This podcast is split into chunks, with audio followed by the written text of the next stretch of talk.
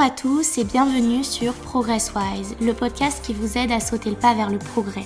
Tous les mois, je vous propose un partage d'expériences de celles et ceux qui ont un jour ouvert leurs portes à la préparation mentale. Ce mois-ci, j'accueille Martin Collet. Ancien athlète de haut niveau en ski de fond, il nous partage son expérience avec justesse et transparence. Son approche face à la préparation mentale est inspirante. Alors, un conseil, ne vous arrêtez pas en si bon chemin et découvrez son histoire. Bonne écoute Salut Martin je suis contente de t'avoir aujourd'hui sur ProgressWise. Ce qui est chouette, c'est que je connais pas du tout ton histoire. Donc, euh, tu vas pouvoir m'en dire un peu plus. Ce que je te propose, c'est que tu te présentes en quelques mots déjà. Eh ben, salut Justine. Donc, merci beaucoup de m'avoir fait cette proposition. C'est toujours chouette de pouvoir discuter de, de prep mentale. C'est pas quelque chose dont on a beaucoup l'occasion de parler au quotidien. Donc, euh, moi, je m'appelle Martin, j'ai 25 ans. Euh, j'ai fait du ski de fond pendant une grosse quinzaine d'années en haut niveau. J'ai arrêté ma carrière euh, au mois d'avril 2022, donc ça doit faire, euh, ça fait un peu plus de 6 mois que j'ai arrêté. Et j'ai fait 6 ou 7 ans en équipe de France, d'abord junior, puis en moins de 23 ans et en groupe B, en courant sur les circuits les, Coupes de France, puis Coupe d'Europe, et puis hum, et j'ai découvert la Coupe du Monde pour ma dernière saison. Ok, t'as fini en beauté du coup J'ai fini, euh, j'ai fini un peu en beauté, enfin en beauté, ouais. J'ai fini sur ma dernière, sur ma meilleure saison, donc euh, c'était vraiment cool. C'était un, c'était un rêve de gosse pour moi de, de, courir sur la Coupe du Monde, de pouvoir me, me confronter au meilleur de mon sport. Et, euh, et c'est vrai que ouais, c'était vraiment chouette de pouvoir le faire l'an passé. Euh, j'ai pu du coup j'ai participé euh, j'ai pris 7 départs en Coupe du Monde. J'ai participé à mon premier tour de ski. Donc j'ai découvert la Coupe du Monde comme ça. C'était c'était dément parce que c'est hyper immersif. On est on est pendant quasiment 10 jours dans une dans une bulle quoi dans un dans espèce de tout petit monde qui qui gravite autour de différentes étapes. Donc c'est un format vraiment particulier qui est assez mythique et de pouvoir découvrir ça pour ma première Coupe du Monde, c'était. T'as fait ça à quel endroit du coup? Euh, Donc c'est sur trois étapes, puisque comme c'était une saison olympique l'an passé, euh, ils, avaient raccourci, ils raccourcissent les formats sur les années mm. olympiques. Donc la première étape avait lieu à Lanzerheide en Suisse.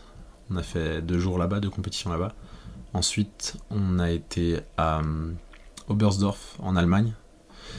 Et on a terminé les deux dernières épreuves à Val en Italie où on a terminé sur euh, la, la montée de l'Alpe de Chermis, qui est une piste de ski alpin. On termine, termine comme ça. Je sais pas si ah oui. des, images. Un peu sévère.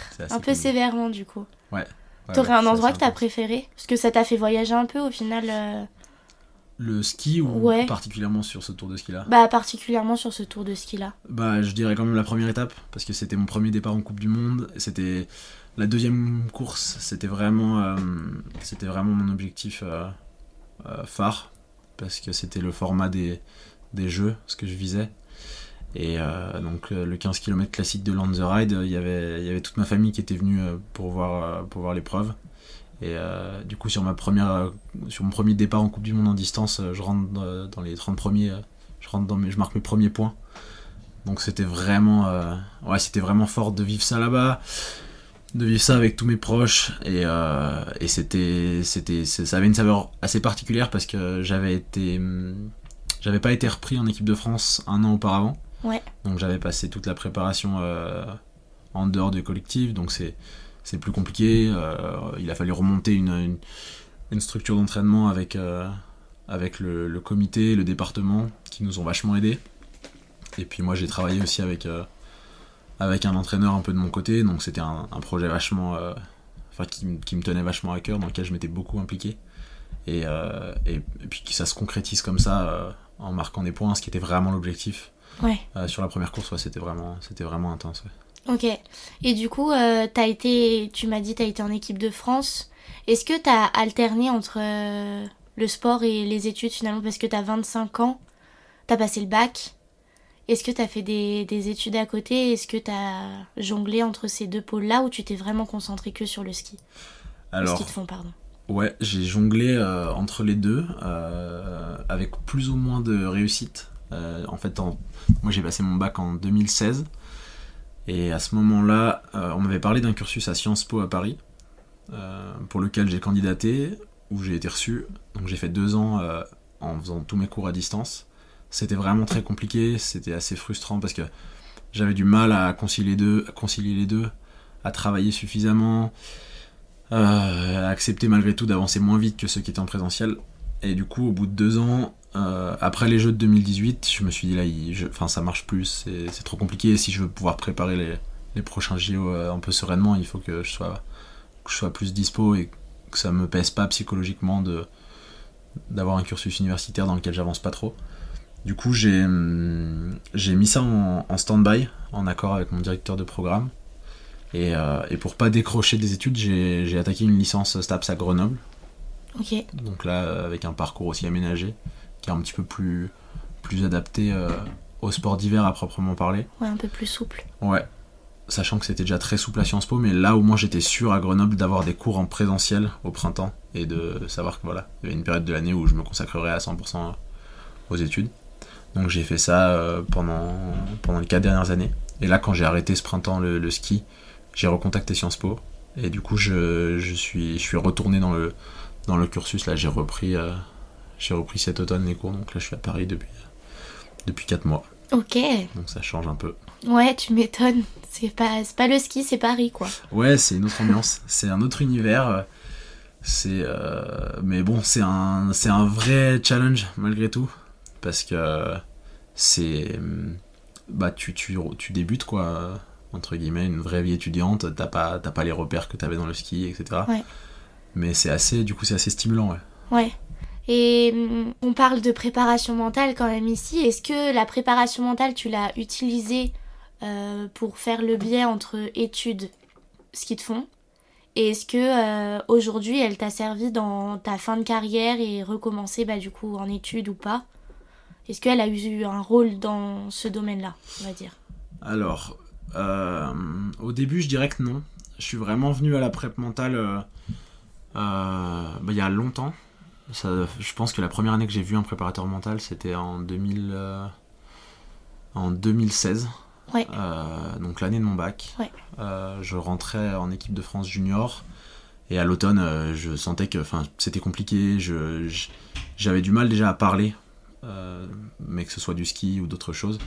Et en fait, la preuve mentale, au début, ça a été vraiment un moyen de, de trouver une tierce personne neutre à qui je pouvais me confier euh, sans peur de jugement ou quoi. Et ça a été vraiment au début axé euh, sur le ski à 100%. Et j'ai travaillé pendant deux ans. Et après, je pense que je manquais un peu de maturité pour, pour continuer là-dedans. Donc j'ai fait, j'ai arrêté. Et j'ai recommencé à avoir un préparateur mental euh, en 2019, euh, après les premières compétitions, parce que c'était. Euh, parce qu'en fait, je, suis sorti des deux premiers week-ends bah, complètement, complètement démonté, parce que j'étais à des années-lumière du niveau que je pensais avoir. Et en fait, je me suis rendu compte que mentalement, j'avais pas du tout les armes pour, pour réagir à ça, quoi. Donc, du coup, j'ai recommencé à avoir un préparateur mental, un autre ce coup-ci que je, que je connaissais de, de l'école, puisque c'était mon prof de sport au collège, et que mon cousin avait déjà vu euh, auparavant. Donc j'ai commencé à bosser avec Marc, et là on est reparti sur des trucs euh, très très basiques, euh, qui m'ont qui m'ont beaucoup aidé, même si la saison est restée très difficile. je pense que j'en suis, j'en suis relativement bien sorti, et, et, même si la forme physique revenait pas tellement, je sentais que mentalement, je reprenais un petit peu le dessus. Et euh, du coup, j'ai pu mettre un peu des, des protocoles en place. Et hum, ça, ça a été vachement mis à l'épreuve la saison suivante, puisque je suis reparti euh, du coup, euh, sur, une, sur une nouvelle dynamique. avec un super été, super été à l'entraînement, c'est très bien passé. Et à l'automne, je me pète le tendon d'Achille. Merde. Donc là, opération, 8 mois d'arrêt, donc mmh. saison blanche, après une saison qui était vraiment sportivement. enfin, sportivement, c'était acheté. Donc là, ça faisait deux saisons compliquées. Et c'est un peu à ce moment-là que je dirais que la prep mentale s'est avérée être un outil un peu plus transversal, tu vois, parce que ça ça m'a permis de gérer le sport, certes, mais par contre, ça m'a aussi permis de gérer euh, tout l'aspect émotionnel autour de la blessure, etc. Et je dirais que c'est vraiment à ce moment-là que j'ai pris conscience de la possibilité d'appliquer tous les outils que je mettais en place pour le sport à d'autres euh, à d'autres situations. Ah, t'as réussi à faire un lien Ouais, carrément. Mmh, Ok. Et je pense que du coup, ça m'a donc ça m'a énormément aidé à surmonter cette blessure. Ouais. Et ça m'a aussi beaucoup aidé là à, à prendre un peu de recul et à savoir si oui ou non j'arrêtais, ce sur quoi je me, je me retournais euh, ensuite. Et, euh, et, euh, et encore aujourd'hui, enfin dans les études, ouais, ça me sert, ça me sert vachement. ouais. Ouais.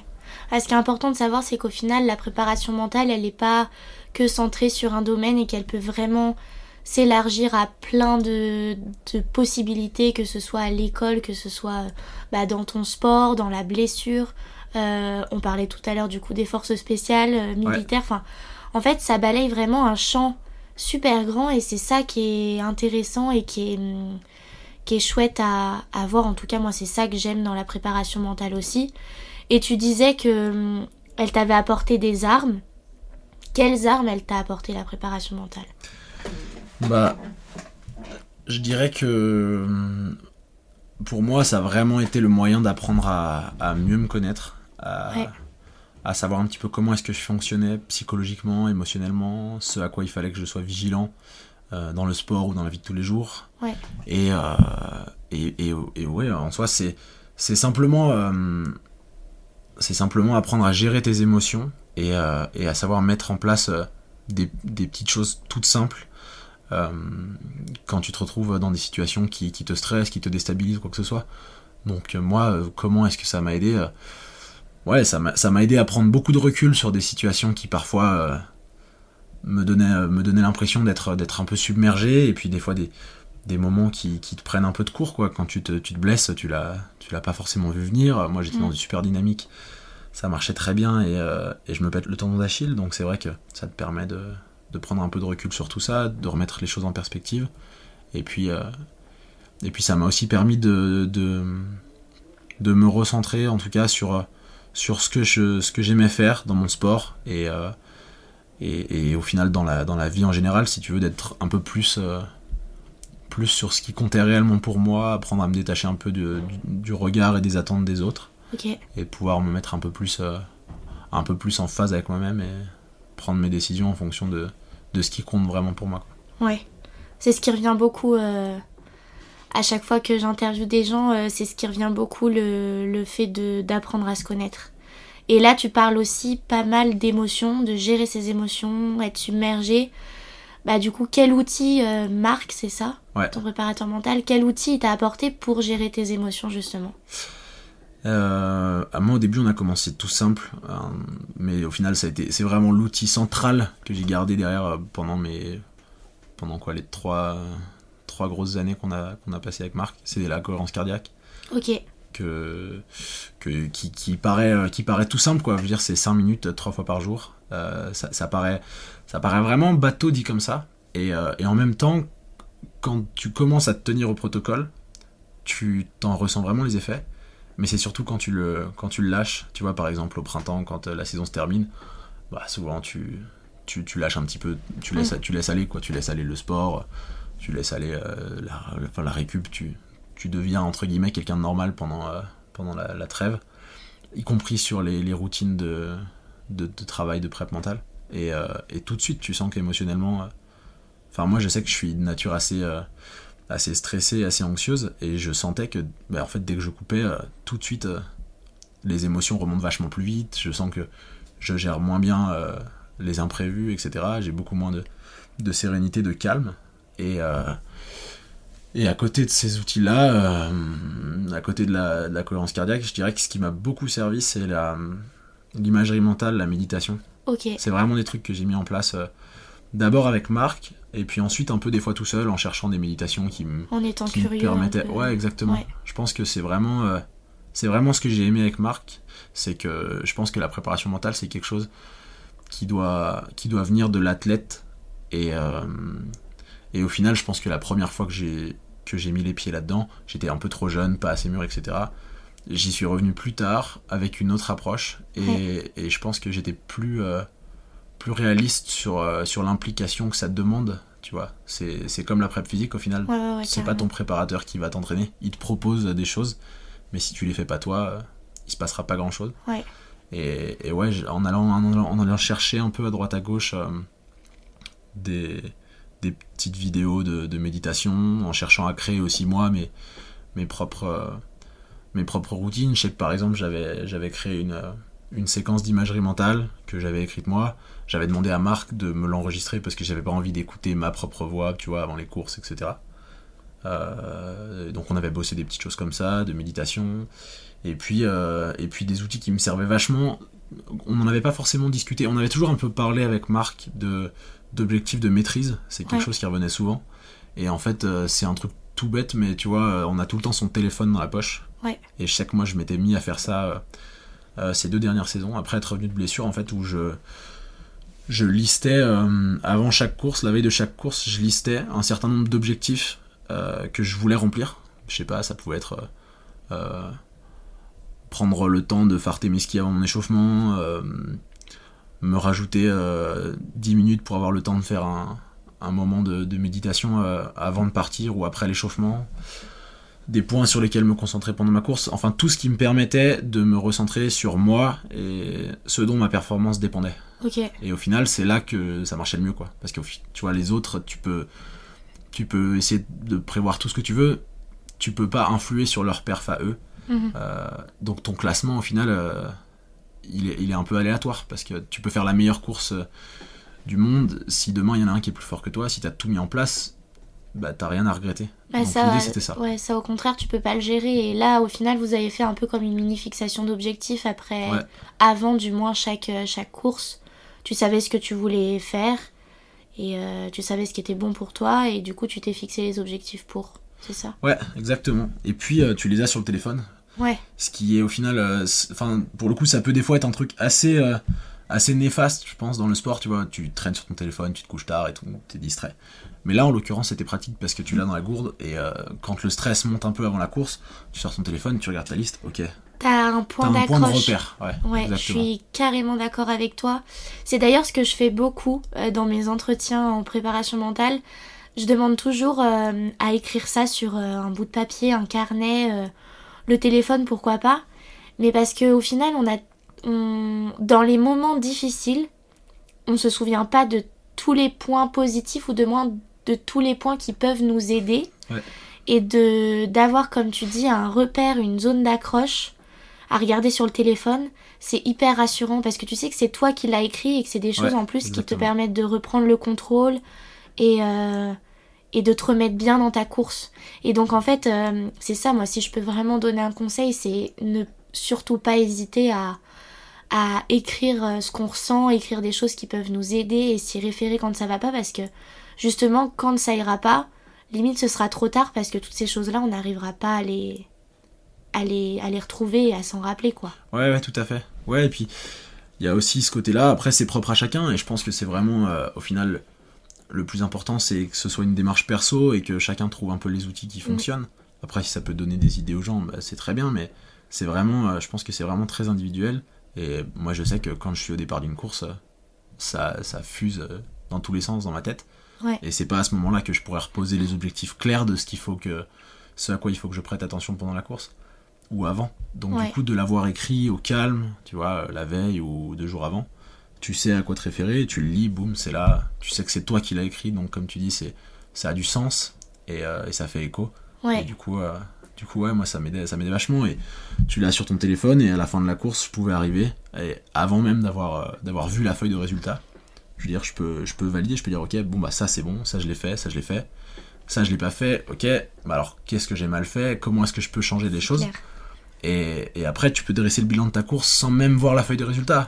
Quelque part, c'est, c'est un indicateur.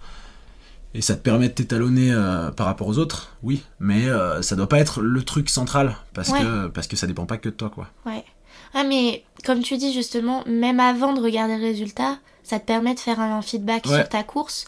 Et justement, euh, ça, ça peut arriver aussi assez régulièrement. C'est se référer tout de suite au résultat et par rapport à ce résultat, t'accordes tellement d'importance à ce résultat-là que peu importe ce que t'as pu faire dans la course, tu vas être super déçu et tu vas te focaliser que sur les choses que t'as ratées. Et d'avoir, comme tu dis, cette petite liste, ça peut être hyper intéressant parce que avant même, comme tu dis, de regarder le résultat, tu sais ce que t'as réussi à atteindre, tu sais ce que t'as pas réussi et à ce moment-là, tu te poses la question de pour quelle raison t'as pas réussi Ouais, à atteindre ça. À. Et tu te remets en question et c'est là que tu t'amènes le progrès et que, et, que, et que tu peux avancer pour la prochaine compète, quoi.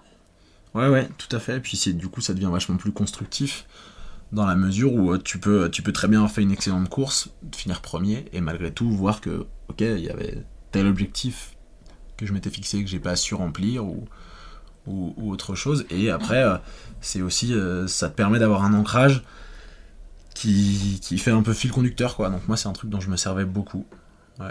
Ouais, je pense que certains auditeurs qui t'écouteront par rapport à ça, euh, ça pourra aussi en aider beaucoup, je pense, parce que c'est un outil qui est, qui est du moins à mon sens, mais c'est seulement mon avis, euh, qui peut être super euh, enrichissant, super utile.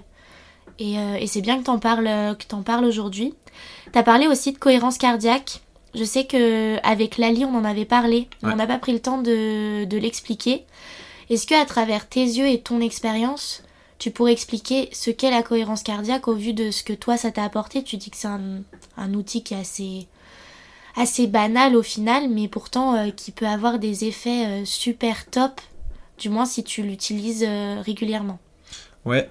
Alors moi, c'est vraiment, c'est, peut-être donc le seul outil que Marc m'a imposé quand, on a commencé à travailler ensemble, parce que je pense qu'il a aussi vu qu'émotionnellement c'était un, c'était un peu le bordel.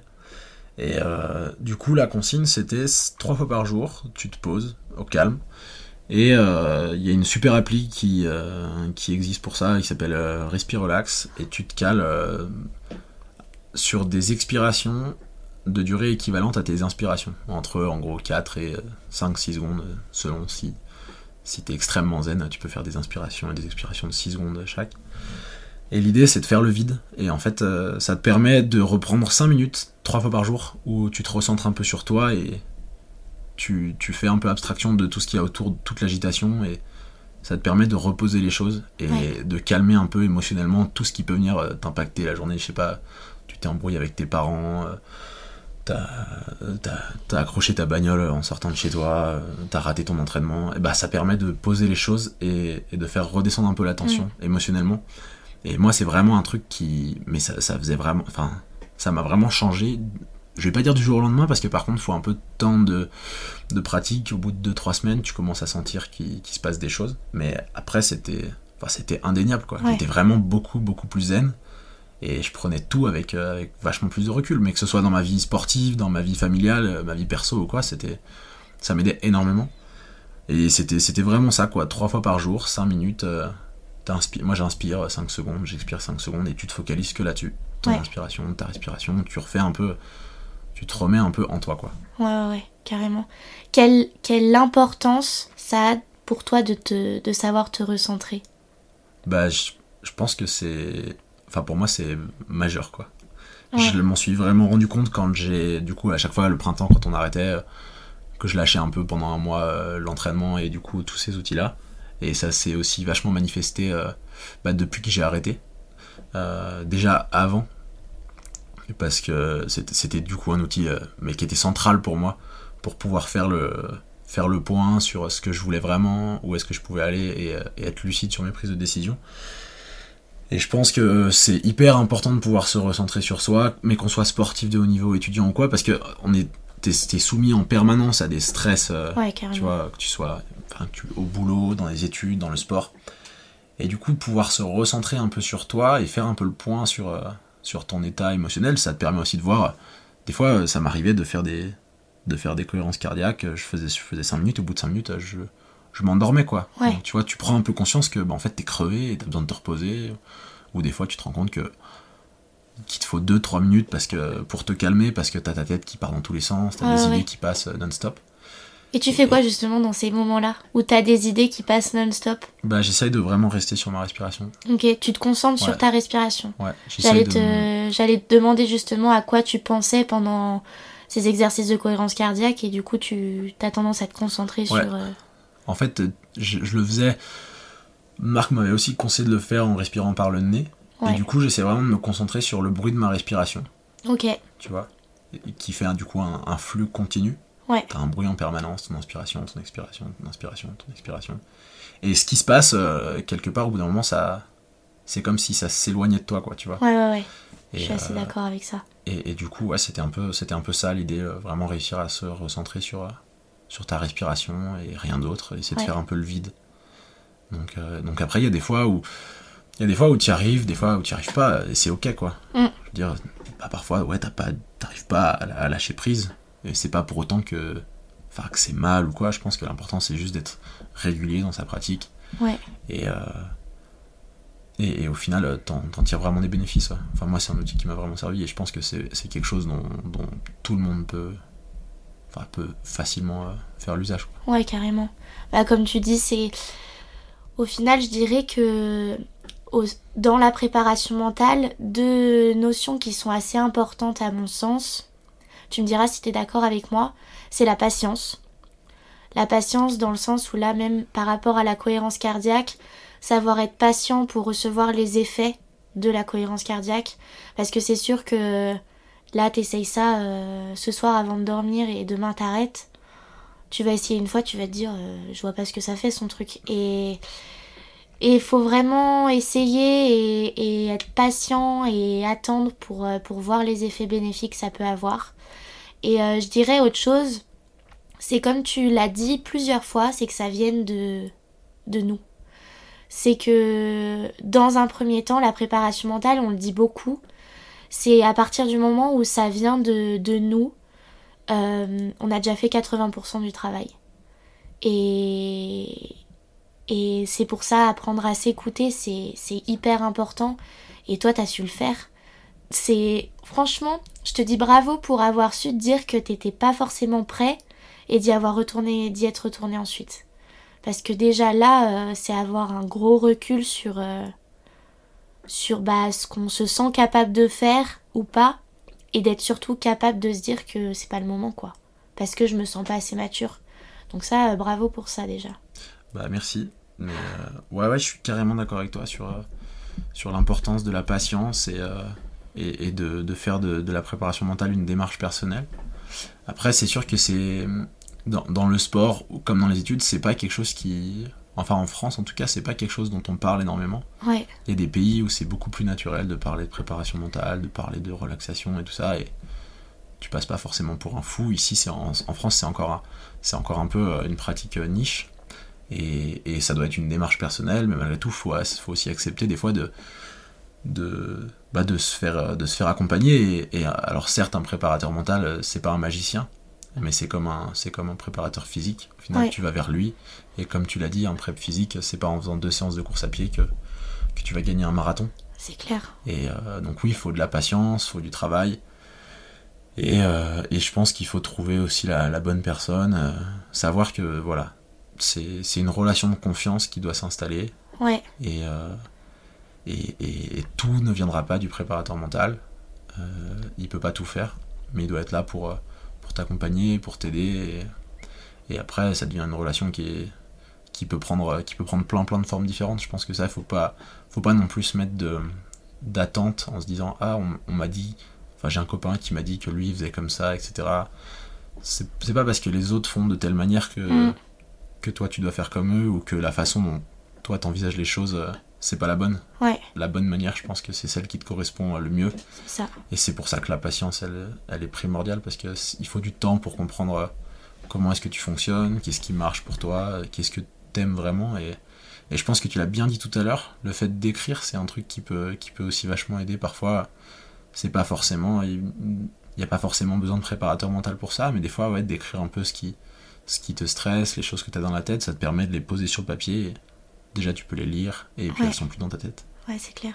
Donc, euh, ouais, la patience et, et la démarche personnelle, euh, ouais, je suis carrément d'accord. Ouais, puis accompagner aussi, comme tu dis. C'est sûr qu'on est là pour accompagner, on n'est certainement pas là pour euh, donner les solutions, mais pour accompagner à trouver la solution. Et, parce que la solution, elle viendra toujours de vous. Ouais. Et, et nous, on est là pour vous aider à la trouver. Donc, euh, Et puis ça m'a fait plaisir que tu parles du fait que dans d'autres pays on peut en parler assez facilement et que et qu'en France c'est un peu plus difficile. C'était l'objectif aussi de ce podcast et, et ça fait plaisir de l'entendre de de vive voix sans qu'on ait besoin d'aborder le sujet. Donc euh, de se rendre compte de l'importance que ouais, l'importance, elle. euh, il peut y avoir une réelle importance à la préparation mentale. Donc, donc euh, être curieux aussi, on en parlait tout à l'heure. Être Ouais. curieux pour savoir ce qui, nous, ce qui nous convient, ce qui nous convient pas. Et euh, quel outil nous va, quel, nous, quel outil nous va pas. Et euh, ouais, la curiosité, la patience, de l'écoute. Ouais, pas mal ouais, de tout à fait, choses. euh, Et puis, et puis il faut, je pense que c'est aussi important de voir ça, de voir ça comme une force et pas comme une faiblesse. Aller voir un préparateur mental, c'est pas, c'est pas un aveu d'impuissance vis-à-vis de ton incapacité à gérer le stress. Je pense qu'il y a des personnes euh, qui parfois vont voir un préparateur mental on se dit mais c'est pas possible, on n'imaginait pas que tel athlète euh, avait besoin d'un préparateur mental. Je- Enfin, je veux dire, moi le premier athlète dont j'ai entendu parler qui voyait un préparateur mental, en l'occurrence un psychologue, c'était Teddy Riner. Tu ne Ouais. dis pas que Teddy Riner il va manquer de confiance en lui ou d'assurance. Ouais, Quand tu fais 2m10 et 150 kg, tu te dis bon, a priori ça va quoi ouais, quand ouais. t'es multiple champion du monde. Donc c'est pas un aveu d'impuissance et, euh, et puis c'est parfois c'est des périodes quoi. Il y a des périodes où tu as besoin de quelqu'un euh, pour t'accompagner et c'est carrément ok et je pense que c'est bien de l'assumer. Et c'est pas parce que tu as besoin d'un préparateur mental que tu en auras besoin toute ta vie. C'est Ouais, aussi euh, chaque encore une fois je parle beaucoup de lui mais ouais Marc m'a toujours euh, m'a toujours dit que lui au moins il nous voyait au mieux ça allait parce que ça veut dire que tu deviens indépendant vis-à-vis de Ouais, ça, que ça. tu prends en main et c'est découvrir des outils. Après, euh, c'est- normal, je pense, d'avoir des périodes où tu as, besoin d'aide Mm. pour gérer un peu euh, tout ce qui te, ce qui te tombe dessus psychologiquement. Ouais. Et un préparateur mental peut être carrément utile euh, pour ça. Donc, euh, donc voilà, ouais, je pense que c'est important aussi de détraumatiser ça et de ne pas voir ça comme une faiblesse. Au contraire, je pense que c'est une, une vraie force après dans la vie euh, sportive ou dans la vie de tous les jours de savoir, euh, savoir s'écouter, savoir comprendre comment est-ce que, comment est-ce que ta tête elle marche. Quoi. Ouais, c'est clair. Parce que quand tu as, quand t'as trouvé les solutions à ça, bah, ça débloque pas mal de choses. Sportivement, humainement et tout, c'est. Ouais, ça vaut le coup d'essayer. Je vais avoir deux questions à te poser. Ouais. Euh, si tu devais choisir un mot par rapport à ce que la préparation mentale elle t'a apporté, ce serait, ce serait lequel? Euh, Bah, je dirais que ce serait la connaissance de soi. Enfin, c'est ce, que, ce dont on parle depuis tout à l'heure, mais ça a été. Enfin, pour moi, ça a été une vraie démarche introspective. Et, maintenant, euh, alors c'est pareil, c'est un, processus qui est, qui est permanent. hein. Tu changes tout le temps. Et peut-être que la manière dont je fonctionne maintenant euh, changera dans les années à venir, dans les mois à venir. Ça, c'est, je pense que c'est, c'est, c'est le cas pour tout le monde. Mais, euh, mais au moins, je, je, je pense que maintenant, je suis capable de, de prendre du temps pour moi, de m'écouter et de savoir un peu ce dont j'ai besoin à, à tel ou tel moment. Ouais. Ouais. Je suis d'accord avec toi et je rebondis un peu par rapport à ce que tu dis sur la connaissance de soi. On est toujours en, en constante évolution. Et à partir du moment où on apprend, ou du moment où on nous apporte les clés pour apprendre à se connaître, savoir comment faire pour apprendre à se connaître et comme tu dis, avoir du recul là-dessus et c'est ok en fait de des fois avoir des, des moments où on a des, des, des instants beaucoup plus sombres. C'est faut les accepter et, et la connaissance de soi elle évolue tout le temps. Et à partir du moment où tu as les clés pour apprendre à te connaître bah toute ta vie tu sauras tu seras armé pour euh, pour le faire quoi. Ouais, carrément. Tout à fait. donc euh, donc ça c'est je voulais rebondir là-dessus. C'est assez intéressant. Et du coup euh, dernière question quel conseil tu pourrais donner euh, aujourd'hui euh, bah, aux auditeurs, aux auditrices par rapport à ce que toi t'as vécu euh, avec la préparation mentale? Bah, je dirais déjà que, tu peux déjà être fier de toi quand tu fais la démarche d'aller voir quelqu'un, parce que c'est pas facile, un préparateur mental. c'est sortir de sa zone de confort que d'aller parler de, de choses qui te touchent, parce que quand tu vas voir un prép mental, c'est pour, euh, pour parler de, de problèmes, entre guillemets, ou de situations qui sont, qui sont pas faciles à gérer, donc qui émotionnellement, euh, ça implique de se dévoiler un peu, donc déjà, c'est c'est chouette d'avoir le courage de le faire. Et, euh, après, je pense qu'il faut être, faut être indulgent envers soi-même. Faut, faut pas, faut pas viser, viser la lune tout de suite. Faut y aller étape par étape et, et accepter de débuter parce que c'est, c'est comme quand tu apprends à faire du vélo. Au début, tu tombes. Ouais. Donc, euh, en prep mental, au début, bah, tu, tu galères un peu avec certains outils, avec certaines idées et tout ça. c'est nouveau et je pense que c'est normal. Et Ouais. euh, donc faut, faut être, euh, faut être ouais, indulgent envers soi-même. Ok. Et bah écoute, je te remercie pour tout ce chouette partage. Bah, merci à toi. C'était vraiment. euh, tu nous as dit plein de, plein de choses hyper intéressantes et je pense que ça peut, ça peut vraiment apporter beaucoup à ceux qui vont l'écouter. Bah, merci beaucoup. Et puis, euh, ouais, félicitations pour la démarche. C'est chouette de, de réunir des témoignages. J'ai écouté les précédents, ils étaient super intéressants. Je suis sûr que les prochains le seront aussi. Donc, bravo. Et bah C'est merci cool. beaucoup Martin. Si cet épisode vous a plu, n'hésitez pas à vous abonner sur la plateforme d'écoute que vous utilisez actuellement.